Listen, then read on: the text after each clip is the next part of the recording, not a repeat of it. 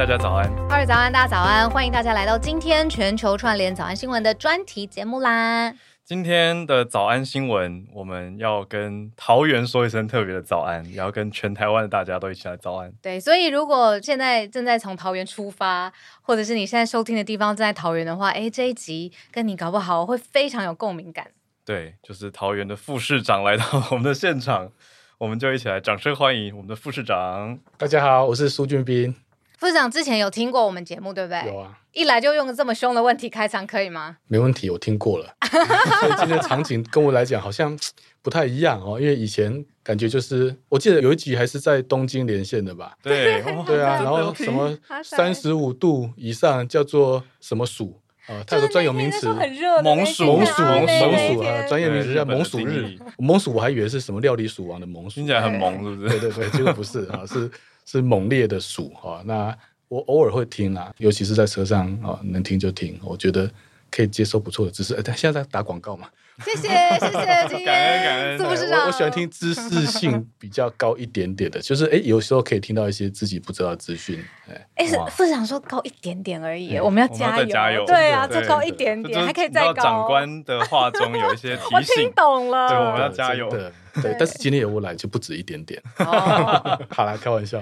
长今天要来跟我们聊很多桃园的变化。对，那我们先从您的土生土长的经验开始说起好了。您本身自己高中之前在桃园，我我在桃园长大，我们家在桃园时代的那天，我为什么知道时代？你知道吗？因为我们小朋友哈，国小的时候有个暑假作业就是创意族谱。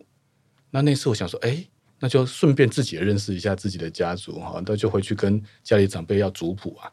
真的，我爸爸他居然真的有收集族谱哎，那我们就把它开始画画画画画，一代一代画上去。哇，我们来台湾十代以上了哇！然后每一代的祖先啊，那怎么迁徙，那都知道。那我们很认真的去查，我、哦、结果还得到了那个全台北的那个特优小朋友，好得意哦。对啊，你看现在小朋友哪有才艺比赛拿族谱特优的，我们就拿到了。族谱都好久没听到了，对，就是去追本溯源啊。你们当时渡台要来台第一代，然后做什么工作，然后到哪里，然后哦有几代祖先。所以我们在桃园是很多代的家族哈。可是我高中就离开了，高中在台北念书哈。嗯，那个时候我记得高中同学听到我从桃园来啊，桃园这两个字哈很吃亏，你知道吗？为什么？因为我们叫桃园。他们以为很乡下，我就说没有啊，桃园不乡下，我家就在火车站附近，很热闹的都市，有百货公司，什么都有。但是我们叫桃园，对天龙国来讲，他觉得是嗯乡下地方。其实桃园是都会区很高。刚刚主持人一开始跟很多呃听众朋友聊天说，跟大家打招呼啊，全台湾人都会听到，对不对？对。其实有十分之一的人会听到是桃园人，因为台湾有十个人里面就一个是桃园人。哇，桃园的人口刚刚踏入两百三十万人。哇，哦，所以是很密度很高，人很多，而且都会区很平均的一个直辖市，相较于六都除了台北之外。哦，哇，那副市长人这么多，人口密度要高，住起来很舒适，然后让我们觉得真的是一个宜居的地方，就很重要，很有难度。挑战啊，很有难度。平常讲很有难度，哪里难？先说。很挤啊、呃！我们常常在接受各个那个评鉴机构哈，不管是主流媒体啊，或者是学术机构来评鉴宜居城市，那常常拿六都一起比哈。嗯，我常常就想说，我们怎么把苹果、香蕉、凤梨哦这些番茄一起比呢？因为这六都真的就是个性、性格完全不一样的城市。嗯，桃园跟台北怎么比？我当过环保局长，你知道环保局长在台北市的环保局长哈。跟桃园市的环保局长，他的业务是完全不一样的。嗯，台北市主要就是服务业啊，主要就是家户，最多的民众陈情的一个公害事件就是噪音哦啊，隔壁邻居很吵啊，垃圾车太大声，然后等等，或者是公园里没有人吵。嗯、桃园不是啊，桃园一万两千家工业嗯事业啊，桃园工业产值三兆啊，等于是桃园的就业人口很大的比例是在工业区。换言之，嗯、工业区的可能的污染。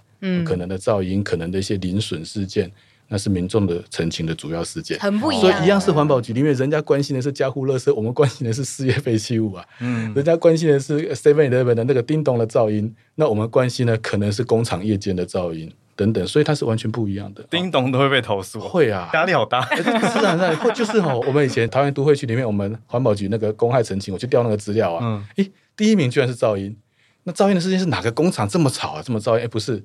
是一些便利商店，尤其是凌晨哈，他们说可不可不可以协调一下哈，那个声音小一点，那个凌晨一点以后 进门可不可以不要再有声音？为什么？因为成情人就是那个门口对面的阿尚这样子，嗯，所以会很有意思，它完全不一样的形态啊。那那你说那桃园跟高雄就很像啊，高雄有很多工业区嘛，又不太一样，因为高雄的工业区它还是不太一样。高雄你看到它其实是高雄县跟过去的高雄市的合并。所以它的城乡之间还是有一定程度的怎么讲距离，你做相关的规划也是相对比较容易。桃园哈，桃园的三兆工业产值哈，还有两百三十万人的住宅区哦，还有一百零九亿产值的农业，是全部挤在这个小地方。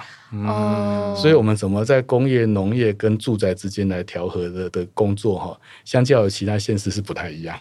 这很有意思，很有趣。可是我们刚刚讲到说，现在人口成长了很多嘛，嗯，就过去这几年比下来，那如果已经这么多人了，为什么大家还是会趋之若鹜的移入桃园？就业机会，嗯，就业，就业，就业机会，对，因为我刚才讲，关键就是我们有三兆产值的工业啊，所以说我们的各大的工厂，包含最近的某指标企业，不是说也要在桃园投入很大的哦科学园区的可能性哈，这个国科会呃。我们的科技部正在正在谈，就是只要有科技业，只要有新的设厂的机会，那它是不是就会有就业机会？是。那有新的就业机会，是不是就有很多新建案的建商就会看到说有很多居住需求？嗯。那有居住需求，是不是就有办学需求？嗯。有办学需求，是不是就有商圈的需求？有商圈的需求，就有交通的需求。所以对我们来讲，我们是在追着这些需求在跑的哈。我提供另外一个数据来看哈，嗯、就是我刚刚提到说，我十七年前在桃园当环保局长。那个时候人口一百八十几万人哦，嗯、现在两百三十万人，五十万的正成长。呃，对，那大大概成长百分之二十左右。嗯、哦，那年的桃园总公路长度大概一千两百多公里，哈、哦，我们大概成长了百分之二不到。也就是说，我们成长了百分之二十的人口，对，但是我们的公路长度成长百分之二不到。嗯，哦，那就会有交通问题嘛。嗯，那最简单的，如果用最直觉的方法来讲，那就成长百分之二十的公路就好了嘛。嗯，如何成长百分之二十的公路？不可能嘛！你开一条路是何等的困难，土地征收，你要做一些呃协议架构，那你还要跟民众沟通，那还要做都市相关的计划的变更，它不是那么简单的事情哈。所以才会有一个，哎，我们其实以科技思维来讲的，不得不然。嗯，就是大家知道了一二零零。嗯，啊，基北北桃这四个城市，其实最在乎一二零零的哦，恐怕是桃园。嗯，啊，就是我们一定要一定程度的人，他愿意以大众运输来当做他通勤的选择，取代自有的一些载具啊，或者是自驾自己的汽车、自己的机车等等，他才有可能在有限的交通资源之下，能够达到他的通勤目标。我们可能很多人可能，比如说他在海外生活，或者是他。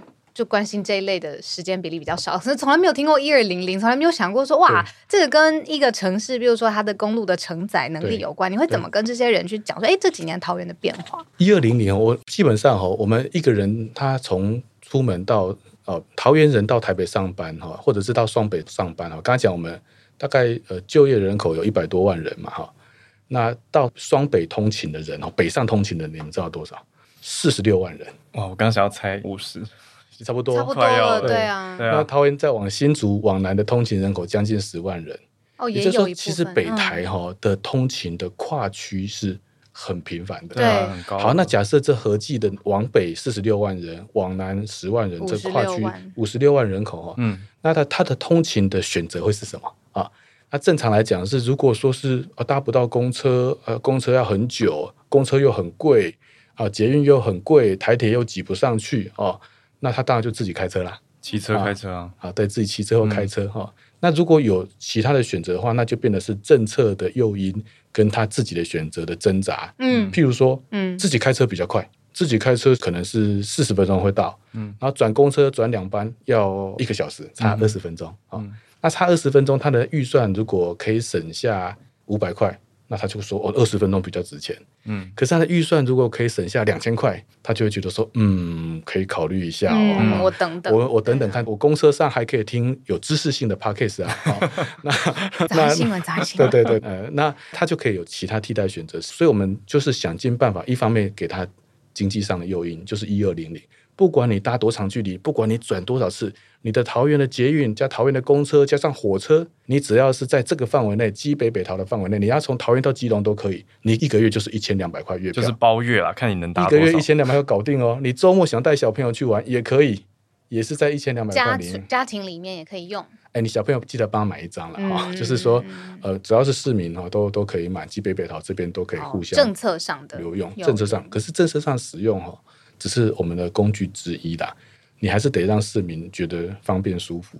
我们很怕担心说，你便宜归便宜，自从你便宜之后，那搭乘的人越来越多，我原本公车都有位置，现在变没位置了哦，那我公车班次不够啊，那就是我们现在努力的课题。我们也是在追着这个政策，想办法该补的司机要补。司机不够就增加诱因啊，所以如果大家对于驾驶有兴趣的话，我们桃园市是有很多不错的优质的驾驶的工作机会，真的比我们比原本的薪资又多了一万块来招募啊，所以这也是一个选择哈。那另外就是说舒适度，我们希望说让它的在大众运输能够更舒适、更方便，所以我们很认真。刚才可能很多人觉得说，哎，科技市长那应该有很多这样的思维吧？那其实是有的。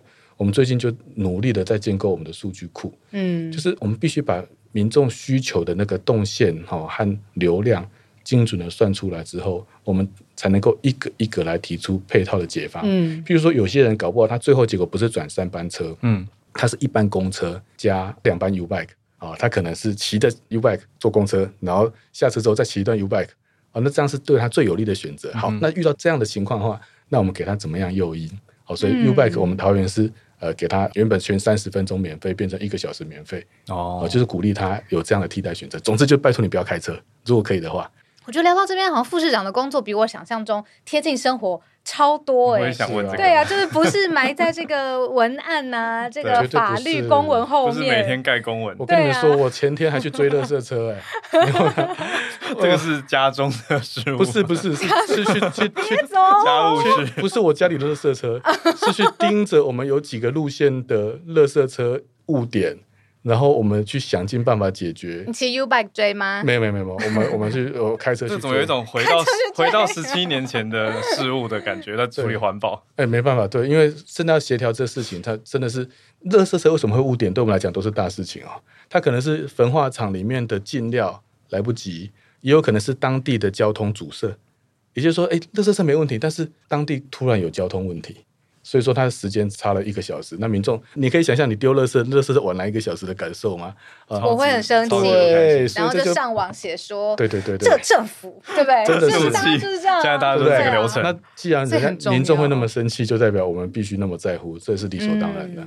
也有点扣回到刚刚讲的数据管理吧，这个概念也是去追数据嘛。那等于是说，除了从数据去研判以外。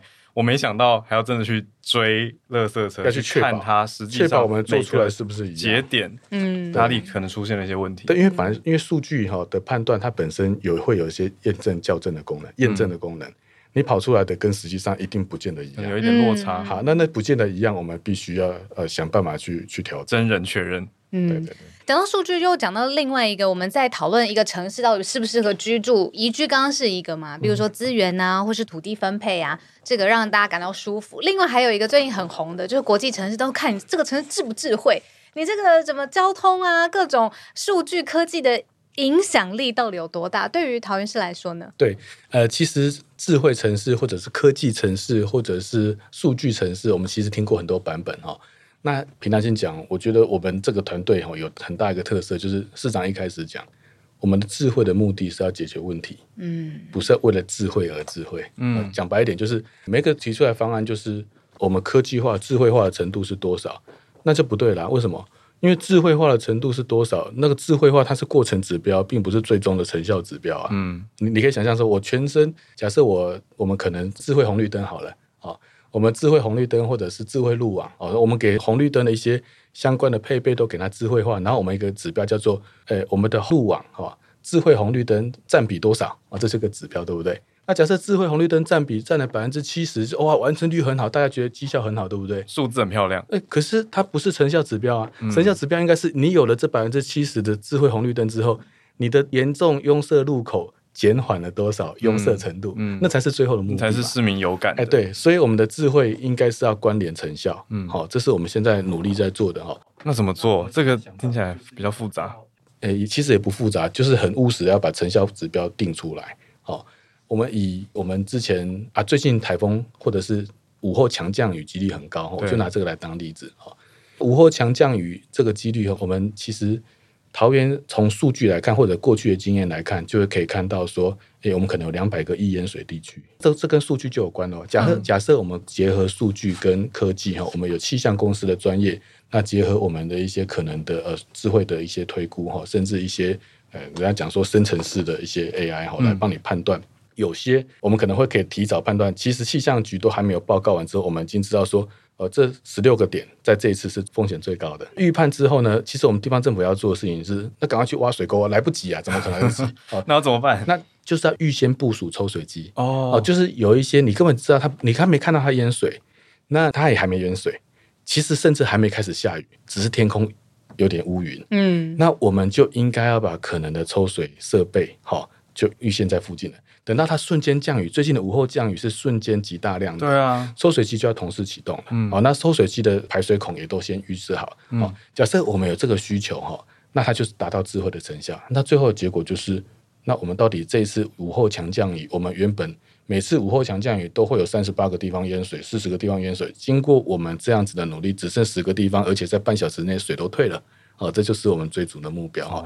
像这么小的事情哈，都可能是智慧哈。嗯，当然，我觉得因应气候变迁的啊，很多极端气候的情况，这些数据未来也不是让我们拿来当救灾用的了。我今天刚好出席行政院院会哦，我也提醒他们，就是说，如果这类似的数据我们都已经掌握在手里，那地方政府也都感觉到困扰，那我们可能。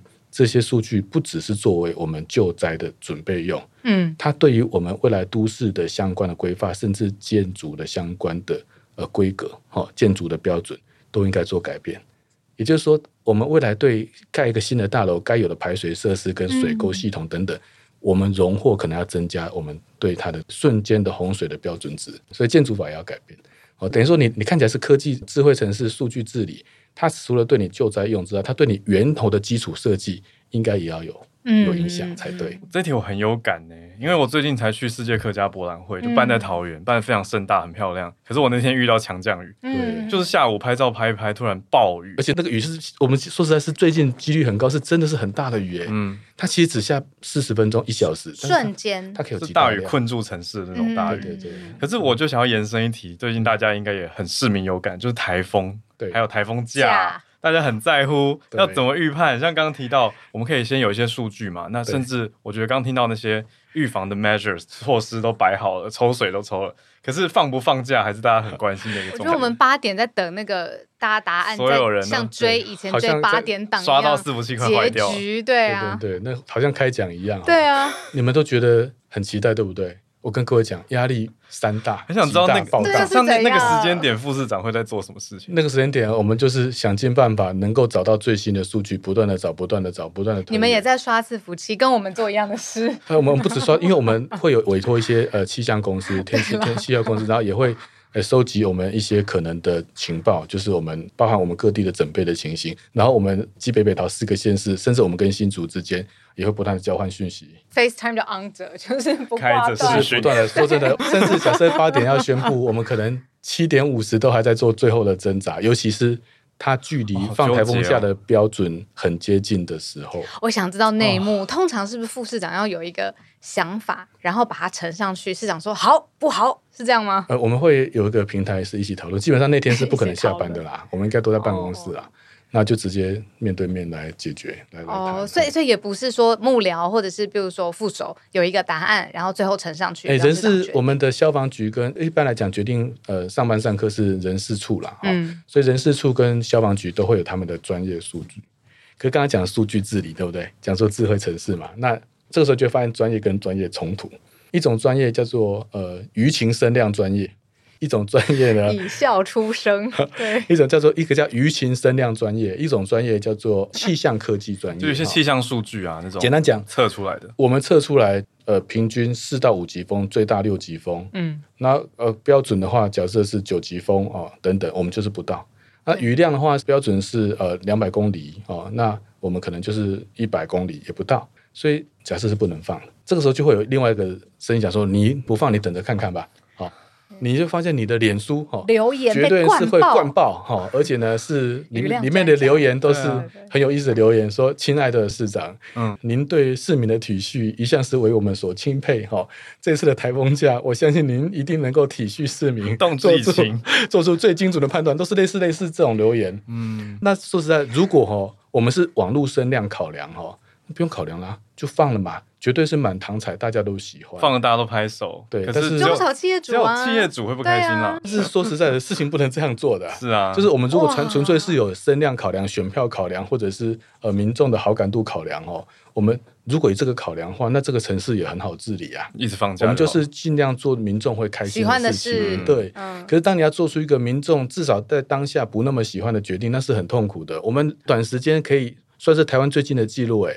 我们短时间收集到两万一千个怒哎，对啊，你看这真的他们会在意的。多少正式人物可以在那么短期收到两万一千个怒？老实讲，至少我觉得你今天吃的诚实豆沙包，我们，我们但是我们扛住了，对，扛住，我们扛住了，因为我们觉得这个数据就是说真的，这个数据放的话真的太牵强，而且以后原这个例来办理的话，那城市要怎么治理？好，那假设基北北桃一定要一起，因为基隆新北可能真的风量大，台北。这个新北市有很多交通的需求嘛，那我们桃园又过去基北北桃，那新竹跟我也很密切，那苗栗苗栗跟新竹也很密切，那那台中跟苗栗也是一个生活圈啊。那在这种逻辑阶梯式的决策，那最后只要台湾有一个地方放，全台湾都要放，那不合逻辑嘛。嗯，但是我跟各位报告，可是观感上不是这样子的，观感上就是受伤。但是我跟你讲，市民比我们想象的还理性，是吗？我跟各位报告，就是第二天我们平反。因为第二天没有什么风，风雨，看起来大家就觉得这个决定是对的，是对的。没有，我们涌入四千个留言，大部分是肯定的，哇，真的不用说，这是正确的，超感动，你知道吗？前一天压力度完就那觉得说还是有公道的，对啊。所以，但是刚刚是玩笑话，有一些是呃玩笑话甘苦谈啊。但是我们说实在，呃，在这个位置就一定要有专业决策了。那你们会去比较说邻近的市，比如说台北市，我印象超深。有一天台风假，台北市长就说：“不要让我担心好吗？”嗯、就是用这种温情的脸书上面的公司，然后下面是冒出爱心，大概四万颗爱心左右。嗯、那你们会去比较说各级政府怎么样回应？就你们的邻居，各局政府怎么决策，我们会互相讨论哈。嗯，那怎么回应的话，就是各自按照自己的呃人设或者是 自己的一些，但是我相信蒋市长蒋市长做了这个决定后面哈，应该有他的科学依据啦。老实讲啊，只是说他最后呃表现出来是比较活泼的方式，不要让我。他他绝对不是用那个方式来决策，决策的本质应该还是科学的。啊、表现的方式或可活泼吧，嗯、应该是这样子。副长，我发现你有好多关心的事事情，比如说淹水啦、台风假啦、追垃圾车啊，其实都非常的生活感很庶民。这跟您过去的历练应该很有关系吧？你觉得？欸、对，我的历练是一个很特殊的曲线呐、啊，就是不断的改变。我我因缘际会，二十九岁回到故乡接环保局长，那后来又跑去辅选哈，就是就在中央政府在行政院服务哈，那又过了一段时间。看了好几次政治上的潮起潮落的周期了，所以我就觉得说，哎、我人生不能就这样。所以我呃中间有七年，我跑去企业界服务。我想说，我想看看我还可以做什么啊。所以我认为我的观点会有点不一样，是因为我想尝试，就像是在我这个空间里面，我尝试蹲在不同角落来看空间里面的事物，所以我可以有不一样的观点跟视野。我觉得，那以城市来讲的话，以地方政府角色来讲，我觉得它有个视角。是绝对万年不败的，就是你要站在市民的同个角色看政策，嗯，好，那你说站在市民的角色看政策，等不到公车的市民就是就是你的角度，追不到热色车的市民就是你的角度，突然工作到一半水淹进来的市民就是你的角色，嗯、那以那个角度再来看的话，那就会完全不一样，你可以完全有不一样的角度哦。你讨论他淹水的部分的话，呃，我遇过那种很优秀的公务员，他跟你讲说，这部分呢，就是我们源头的一个输水干管哦，应该要怎么做，然后后面要做怎么样一些调整，调整之后呢，还要再跟农田水利署协调他们的沟渠要给我们使用，然后我说不要讲了，你讲完之后水已经淹进来，先讨论一下这一次的这一次的强降雨，我有多少抽水机要准备，先让他这一次却没有效，你那个东西是另外时间讨论。哦，等于是。短中长程的政策思维周期的讨论不要搅在一起。嗯，短期的救急就是救急，中长程还要再协调的，就要协调，不能把中长程协调当做短程的依据。嗯，哦，那在这样过程里面，你就会发现市民不买单啊。你讲的那么漂亮，水在我家啊。嗯，当你在过的美好的政策的时候，我脚底下是水啊。嗯，嗯，哦，所以这部分的话，我们可能就是要兼顾，但是不代表那些同仁不优秀啊。这些东西还是要做，但是呃是在不同的会议里面来讨论才对。哦，所以我觉得那个思维是以民众的角度的思维是不会改变的啦。哦，等于是说，其实公务人员他是执行他的一个流程跟程序，他有他的专业判断，可是做优先次序跟资源的排序，这个就要由长官来拿。没有错，没有错。嗯，说实在，按照我刚才讲的那个思维，甚至可以讲说，不用那么多抽水机啊。因为在淹的话，就是这五百户而已。开玩笑，五百户这这五百户就是这五百户哎，对，甚至是二十户，那二十户和两个抽水机就是必须要有的，即便只有二十户。嗯，对，因为以我们思维来讲，二十户跟两百三十万人应该是要享有一样的权益，不要被淹水。嗯，而不是说呃这个投资只有服务到二十户没有被淹水，所以可以割舍。嗯，逻辑不是这样子啊，这这就是我们的资源排序优先取舍了。嗯，对。那我很好奇，您过去在环保局的这样子的历练，怎么把现在很夯的永续这个概念纳入城市的治理当中？这个也是大家评论哦，一个城市先不先进很重要的指标。我我的想法也是这样，就是永续哈，或是 ESG 哦，它不是高大上哦，很多人喜欢讲一个关键字叫漂绿啊。这个企业赚了钱，出业企业赚了钱之后，他就做一些呃，感觉是呼应永续、高大上的事情哈，然后让大家觉得说我这个企业的形象很好，嗯哦。那如果以这个角度来讲的话，我认为哦，就像我刚刚讲的，这样你就追逐了很多过程指标，最后达不到成效指标。好，就是企业追逐了很多永续，就是我们很多企业做了很多事情，捐了一些钱，拿到了很多奖章。但是我们最后那个成效指标没有达到，好，嗯、那你们就问我说啊，那什么是成效指标，对不对？如果是以一个中，我先不讲说一个 long term 的，我用中间的就可以了哈，就是短中期的成效指标，它应该是有一些共同数据是可以拿来管理的哈。长期的数据当然可以讲说，台湾就是二零五零，是不是能够做到净零啊？啊，那二零五零的净零，当然不是要把我们的。我也可以减肥，我把手脚都砍断就是减肥了，我就马上少了是三十公斤了哈。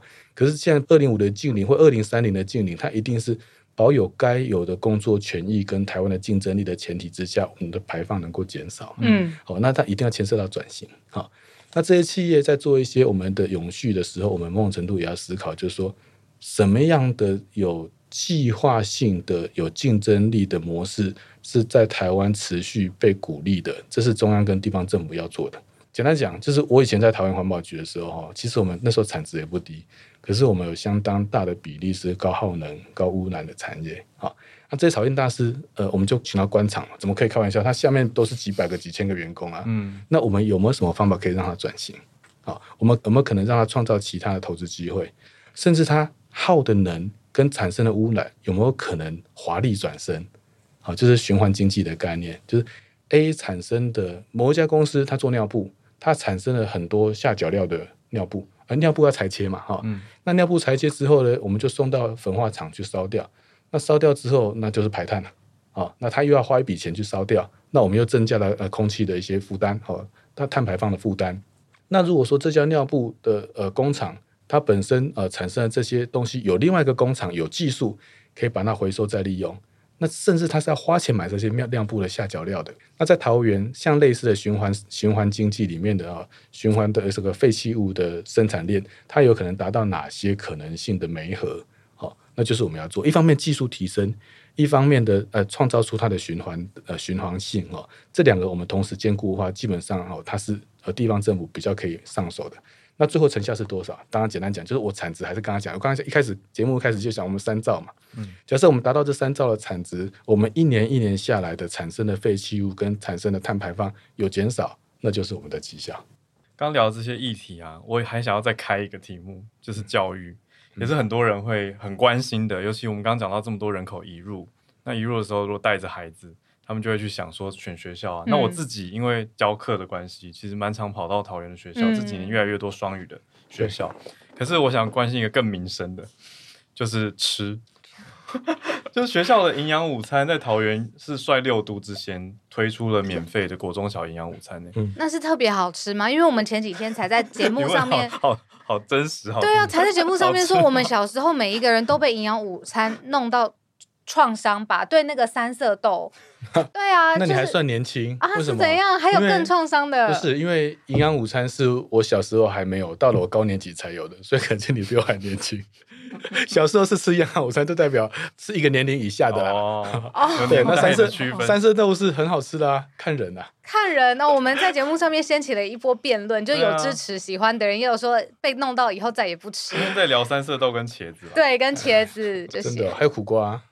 所以桃园市的营养午餐，我们的营养午餐哈，呃，这么说好了，之前实在是不能这样讲，但是 还是老老实实讲，很多人都说哈，你们桃园是美食沙漠哈，但是我说，如果你这样讲，我们是美食沙漠，我们至少要在一个地方做到你没话讲，就是我们如果营养午餐做到全国最好吃哈，我们美食沙漠的污名就洗掉了哈，至少我们小朋友吃到最好吃的，这是我们目标了哈。嗯、那呃，营养午餐哈，我们的想法是这样，就是。第一步是减少家庭的负担。他老实讲，这个政策一推出来的时候，并不是考虑到好不好吃这一项哈。我们有将近十九万的中小学生哈。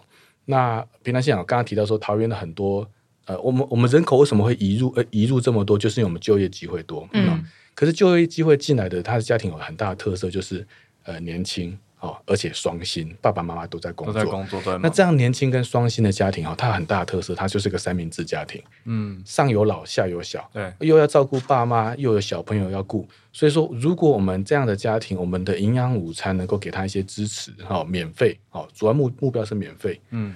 那免费的话，那我们是不是多少对市民来讲是能够缓解他的压力？哦，一方面经济上缓解，一方面不用烦恼说小朋友吃的健不健康，精神上的缓解。嗯，好，我们两边都要做到。嗯，那真的去做了之后呢？哎，我们开始推动之后，才推动一个月哦，就会有一些杂音。哦，就有人说，那么十九万人总会有一些这种杂音，就是哎，营养午餐变免费之后，是不是变得比较不好吃了？你知道吗？就会有这种讲法，因为为什么？因为大家就觉得说不用钱的哈，嗯、不是不要钱的最贵哦，是是不用钱的一定会差一点。其实没有比较差，嗯、但是我们为了解决这个，可是我觉得很奇怪，因为不是这些家长在吃，嗯、但是就是会有，还是要讲讲话。小孩回家有小朋友一定会，你知道吗？哦、因为哈，你想想看，怎么可能十九万都会变得比较好吃？当然不一定，因为你每天的餐，你你每天的餐不一样嘛，所以小，但是他。它唯一改变就是从要钱变成不用钱哦，所以每天都有小朋友觉得餐变得好吃跟不好吃，可是在这一刻一条线画下来，不用钱的，就会有人把不好吃跟不用钱联想在一起。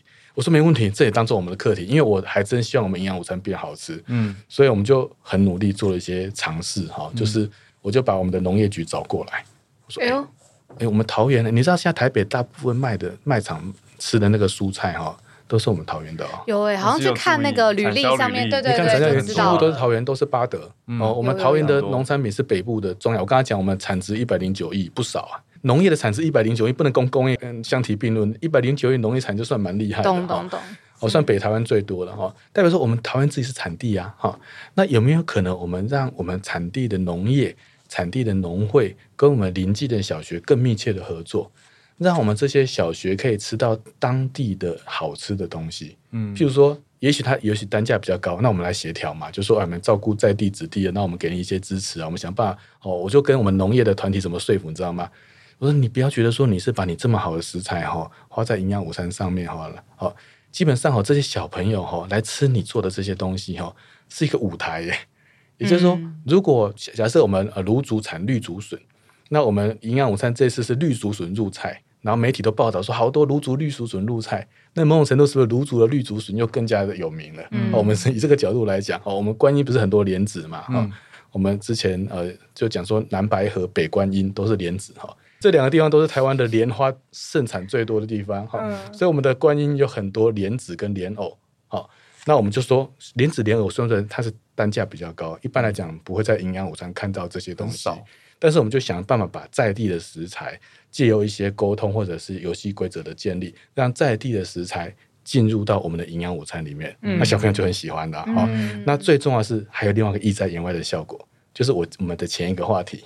当他们的营养午餐吃到在地的好食材，小朋友比较高兴的过程里面，基本上它的碳足迹是比较少的啊。对，因为运输足迹就不用。对不对？我为什么要吃从云林跟屏东带来的地瓜叶？嗯，嗯，我为什么不吃我们在地的空心菜、在地的呃莲藕、在地的绿竹笋？嗯，好，那这个部分一来一往哈，我就认为值得。嗯，这是我们现在营养午餐的目标，就是就是说，我们未来桃园能够有在地的好吃的哈。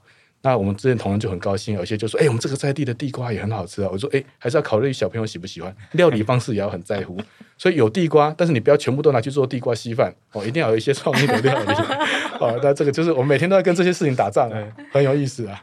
因为有小朋友不，我们有小朋友不喜欢吃地瓜稀饭，真的对。但是如果是蜜地瓜，他可以接受，变甜的点心。但是蜜地瓜营养师就说糖分太高，对啊。所以我们每天都在好吃跟营养之间。呃，天人交战，哪一个人不是这样？在好吃跟营养，我们从小就要让小朋友知道，说，嘿，不可能小朋友才做选择，对不对？不可能都要，一定要选一个。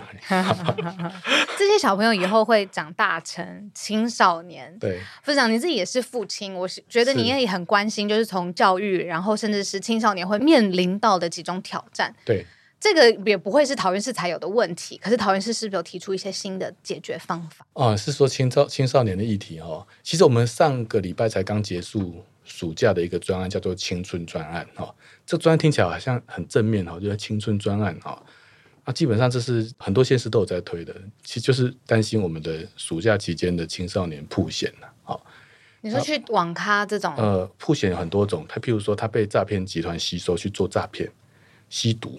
哦，好，或者是做一些犯罪的行为，或者是接近犯罪的行为，嗯、那我们就要去辅导啊，叫做青春专案啊。可能我们就会在深夜流连在 KTV，流连在一些可能不是那么正当的场所里面去做一些劝导啊的工作哈。我们桃园是个很特殊的地方，因为我们有大量的就业机会，所以我们的呃族群也会特别的多元啊。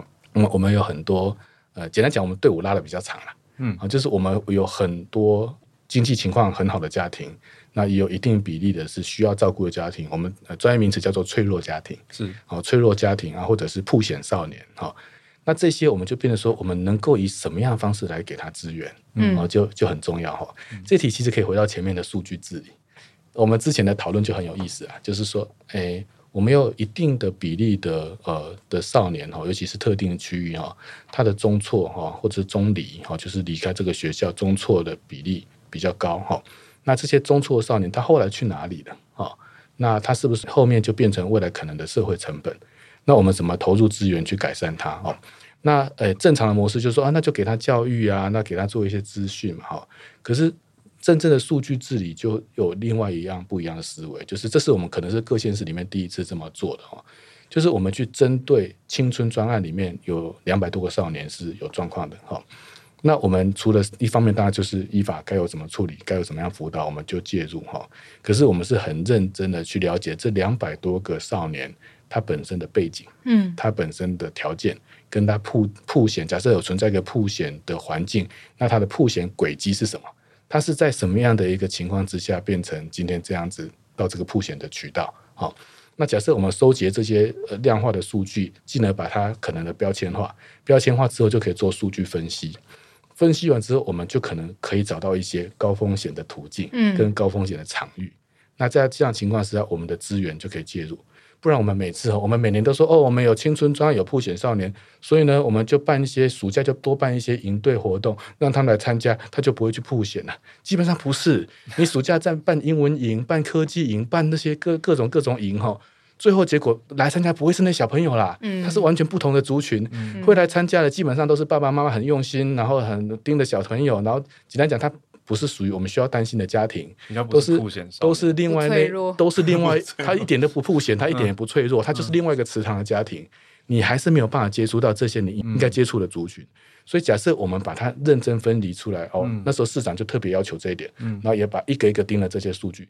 这些数据如果分离出来之后，那我们未来假设要投入资源，我们就要下到他们可能会被接触到的途径，嗯、甚至未来我有些宣传的地方哈，会在他们会出现的地方，我就不过分去举例，因为这会标签化。对啊，但是这些曝险少年他可能会去某些地方做某些事情的时候，所以我们就要在那个地方让他看到他该看到的资讯。哦，那他如果他的精准广告，对啊，就有点像精准投放，对啊。只是它在线下，不在线上哦。实体。那在实体里面投放到的情况之下，它的曝险动机有一定的比例是因为经济因素，它需要打工。其实是一个结构性的。对，它需要赚快钱。嗯。那我们有没有可能给他一个机会，让他去有打工的机会，然后也有可能不错的辅导机会，让他真的想赚钱的时候有相对比较好的机会，健康，而不是被吸收。说我最大的目标就是当车手，因为车手可以一次就可以赚多少钱。哦，那最后被诈骗集团吸收，哦，那这就是我们接下来想要用科技的方式来管理可能的呃，就是说比较落队的青少年，然后给他该有的资源，这些部分跟我们社会局、教育局、少辅会都会有密切的关系，嗯。那是不是常开非常大型跨部会的会议？因为听起来非常多的，没有错。对啊，呃，我做协调，我们基本上哦，一个市政府哦，它就是一个矩阵。矩阵就是假设 X 轴是功能、警察、环保、卫生、教育，好，然后青年、文化、民政好。X 轴假设是功能别，以企业来讲就是不同的部门哈。那 Y 轴呢叫做地理别。桃园区公所、中立区公所、平镇区公所、八德区公所等等哈。那假设用 X 轴跟 Y 轴来看的话，那是不是它我们就可以画出一个矩阵？嗯，就是某一个事件里面，它就是有牵涉到这三个局，然后好发期是在呃平镇跟巴德。假设，嗯，那它就会在这个区里面有一些共同的 KPI 跟管理的模式哦，区块型联动。对对，所以你遇到的所有问题都是可以用矩阵管理的角度来看哦。那如果以这样子来看的话，你会发现。诶，比较有效率的把他的目标定出来和管理的方法，这是我们每天要要处理的事情。啊，你如果没有用矩阵的思维来看的话，基本上你会发现好乱哦。对，很多怎么那么多问题，千头万绪，最急的事情你去处理，或者找到你身上的事情再来处理，没效率。不行。副长，为什么 X 轴不是负责的单位啊？嗯，就是您刚刚是用职业啊，比如说什么警察，各式各样，就是负责的单位，就是警察局、哦、教育局、卫生局、哦、文化局、功能局、功能别、功能别，对，然后地区。我们有矩阵的思维来讲的话，我们基本上呃，我们就很好决定边界。嗯、你知道吗？最后的输赢常常都是在边界。什么叫边界？那、嗯、我们在协调局处工作的时候，很多事情哦，它都是跨单位的。嗯，跨单位最大的问题就是哦，呃，我最没有办法接受的，但是也是很常见的，就是有些人呢，他就是呃，会把他负责的项目呢画出一个边界。嗯，他会把这个边界里面的事情哦，全部做到好，很优秀，对不对？唯一的缺点就是它边界比较小，好，但是呢，如果跨单位事情，每一个单位都把自己负责范围画一个边界，你画拿一张纸来看，你就会发现有好几个小圈圈都被画起来了，而这些小圈圈里面的事情呢，都做得还不错，嗯，可是问题来了，这些小圈圈以外的事情哈，就都没有人做，会不会有空白？对对对对对，嗯、那他们就会说，呃、啊，不对啊，那我们就画大胆一点啊，哈，画大胆一点就要沟通。他说，呃、啊，不对啊，这个涉及其他局局处嘛，那其实很简单。会不会有一些 overlap 的地方？会啊，正常绝对会嘛。嗯、中元节纸钱集中焚烧，中元节烧太多纸钱造成空气污染，到底是庙民政局的庙的问题，还是环保局的空气品质的问题？都有，都有嘛，嗯、甚至跟卫生局也有关系哦。为什么？因为我们卫生局桃园最近在认真推肺癌筛检哦，全面的肺癌筛检免费，哦、就是只要一定的一定的资格以上，我们就鼓励。那感觉就是因为肺癌它是比较感受不出来的。然后肺癌第二个特色是，呃，初期如果找到的话，治愈率很高。嗯，可中后期如果才发现的话，难度很高。嗯，所以说我们如果愿意去做肺癌筛检，那普遍的肺癌高风险族群就可以做肺癌筛检，对不对？那是卫生局的事情。可是卫生局我们去做肺癌筛检的时候，我们某种程度认为说，这不只是卫生局的事情，它可能甚至是交通局、环保局和经发局的事情。嗯啊，甚至劳动局的事情，我们特别把筛检的族群里面，请劳动局针对可能比较高风险的职业环境跟的职业样态，和环保局提供一些工业区的厂址跟附近的住户，还有空气品质的相关监测，经发局也同步来提供工业区的相关资讯。我们某种程度一方面免费提供肺癌筛检，知道说哦，我们有多少人因为这样子可能就要必须进一步来来筛检或进一步治疗，我们是不是除了建立了健康资料库？我们也建立了环保资料库，嗯，和建立一个劳动权益的资料库，嗯，这一些资讯就可以为这些所用，所以它可能也是卫生局的事情。那我刚刚讲的这个纸钱集中焚烧，它可能附近如果有些住在公庙附近，然后那些金炉又没有太大太好处理的话，长期暴露在那个环境之下，它是不是有可能有相关肺部一些疾病的风险？一定会比较高啊。那它是跨局处的事情，对不对？那对我来讲，跨局处的事情，它基本上就是都要做，嗯。就是说，假设它存在一个 KPI，那这个 KPI 是三个单位都必须哦同时的。哦、我宁可让它有交集，嗯，不能让它各自画出小圈圈，其他部分都没有人做。嗯、这是我们每天在协调最辛苦的工作，嗯、但是也是必然要做的。嗯，我们刚刚聊到的是空气，空气品质。那刚刚既然也提到说，副市长以前是管环保的，我觉得最近有听到桃园在推安静的，比较减少噪音的镜头镜头专案。对啊，这个好像是。最刚开始节目的时候，大家说：“哎、欸，市民会在意的什么？其实就是哦，不要吵到我睡觉。”对啊，其实这个很真实啊。对，对我邻居整天都在跟我说，他觉得我们有时候晚上开 party 太吵了。哦，因为他就直接跟我说，我年纪很大了，所以晚上如果被吵醒了，我回去很难再睡回去，或者我叫外送不小心按到对面的门铃，哦，这会他也很可怜，他真的就是被吵到这种东西。呃，生活上的比较难避免，但是有些呃周期性或者好发行为是可以预测的，我们就应该有计划可以避免哈。噪音真的是，我们我们其实接触到很多案例哦，那些噪音对人的影响甚至高过空气污染，高过其他的。有些人你想想看，他每天晚上凌晨一点、凌晨两点固定哈，他可能已经七八十岁了。那固定凌晨一点两点会被呼啸而过的这个车子吓醒，对，那吓醒之后他就不好睡了，老人家哈，嗯，然后就到五六点才开始睡哈。你想想看哦，长久下来哈，他的生命品质跟他生活品质，他他健康是受影响的，嗯，他精神状态是不好的，真的。啊，所以大家都觉得说啊，噪音噪音就是噪音嘛，不像空水废毒哈一样的那么各种污染来那么严重，其实不是。噪音对人的环境的影响基本上是很大的哈，因为你你干扰了一个人的正常作息哈。那我们基本上我们我们会有这个想法，也不是之前想到，是我们今年上个会期哈，在议会里面我们去统计发现说，天哪，对这些哦违法改装车的噪音的这个抗议哈，或者是我们自己的公害的一个陈情，或者是议员在议事堂里面的质询哈，这个议题怎么那么热门？嗯，那到底有多少呃改装车在深夜？我在桃园呼啸而过哈，那我们去做了统计，那才发现说，哦，这个问题必须要正视哈，因为它的污染行为哈，跟受害民众它是显不合比例的。什么叫显不合比例呢？一个人哈乱丢一个垃圾哈，在路上违反废氢法六十四条，嗯，就罚多少钱？就是一个行为，嗯，垃圾就在那边哈，他也不会到处跑，哦，但是呢，一台改装车，它如果在凌晨两点，对啊，从路口沿途骑了五公里。到一个地方，那附近的社区合计八万人，基本上是一台车就可以影响八万个人夜间的安宁，那是很可怕。那这要怎么抓？你说就用监视摄影机？哇，那要怎么抓？那就是个学目。真的要抓的时候，我们发现我们什么方法都试过了。嗯，我们都自我解嘲，因为我们的案子叫静桃专案，对，就是安静的桃园。对，静桃专案，那我们常常都是环保局跟警察局都要一起，那常常两两一组。我说哇，天哪，我们真的是双人净桃。哦，好，有点冷哈。就是谐音的部分，就是它是很很大量耗人力的。就是我们环保局要有同仁，警察局要有同仁，甚至监理站也要拜托他们过来，然后，一起来看。那我们出动了几千人次之后，猫捉老鼠不来这边，呃，那就去另外一条街道，哈。那我们就只好想说，那引入科技执法吧，好，利用声音照相的功能。那声音照相有它的局限啊，譬如说环境音就要排除掉，嗯，所以你一台车过去的话，可以。马上拍出拍照，请他来来受检，或者直接给他取缔。可两三台车同时出去的话，啊、你的声音就不确定是哪一台。一辆大货车夹着一辆改装机车，甚至是三台改装机车一起去，你也不好去举证，嗯、因为不晓得是哪一台。嗯、其实三台都有，也有可能。嗯，好，那我们才判断说，哎，这部分可能还是得源头解决。哈，就是我们当时其实合法的机车，它基本上都有它的一些该有的规格，不管是排气管，不管是灭音器，呃，甚至是引擎等等。那为什么我们车子进来之后改装之后，它不需要经过核准？嗯，所以我就呃在院会里面跟陈建仁院长哦来提出这样的主张哈。那那时候台中市跟我一样深受其害，所以台中也来呼应我们哈。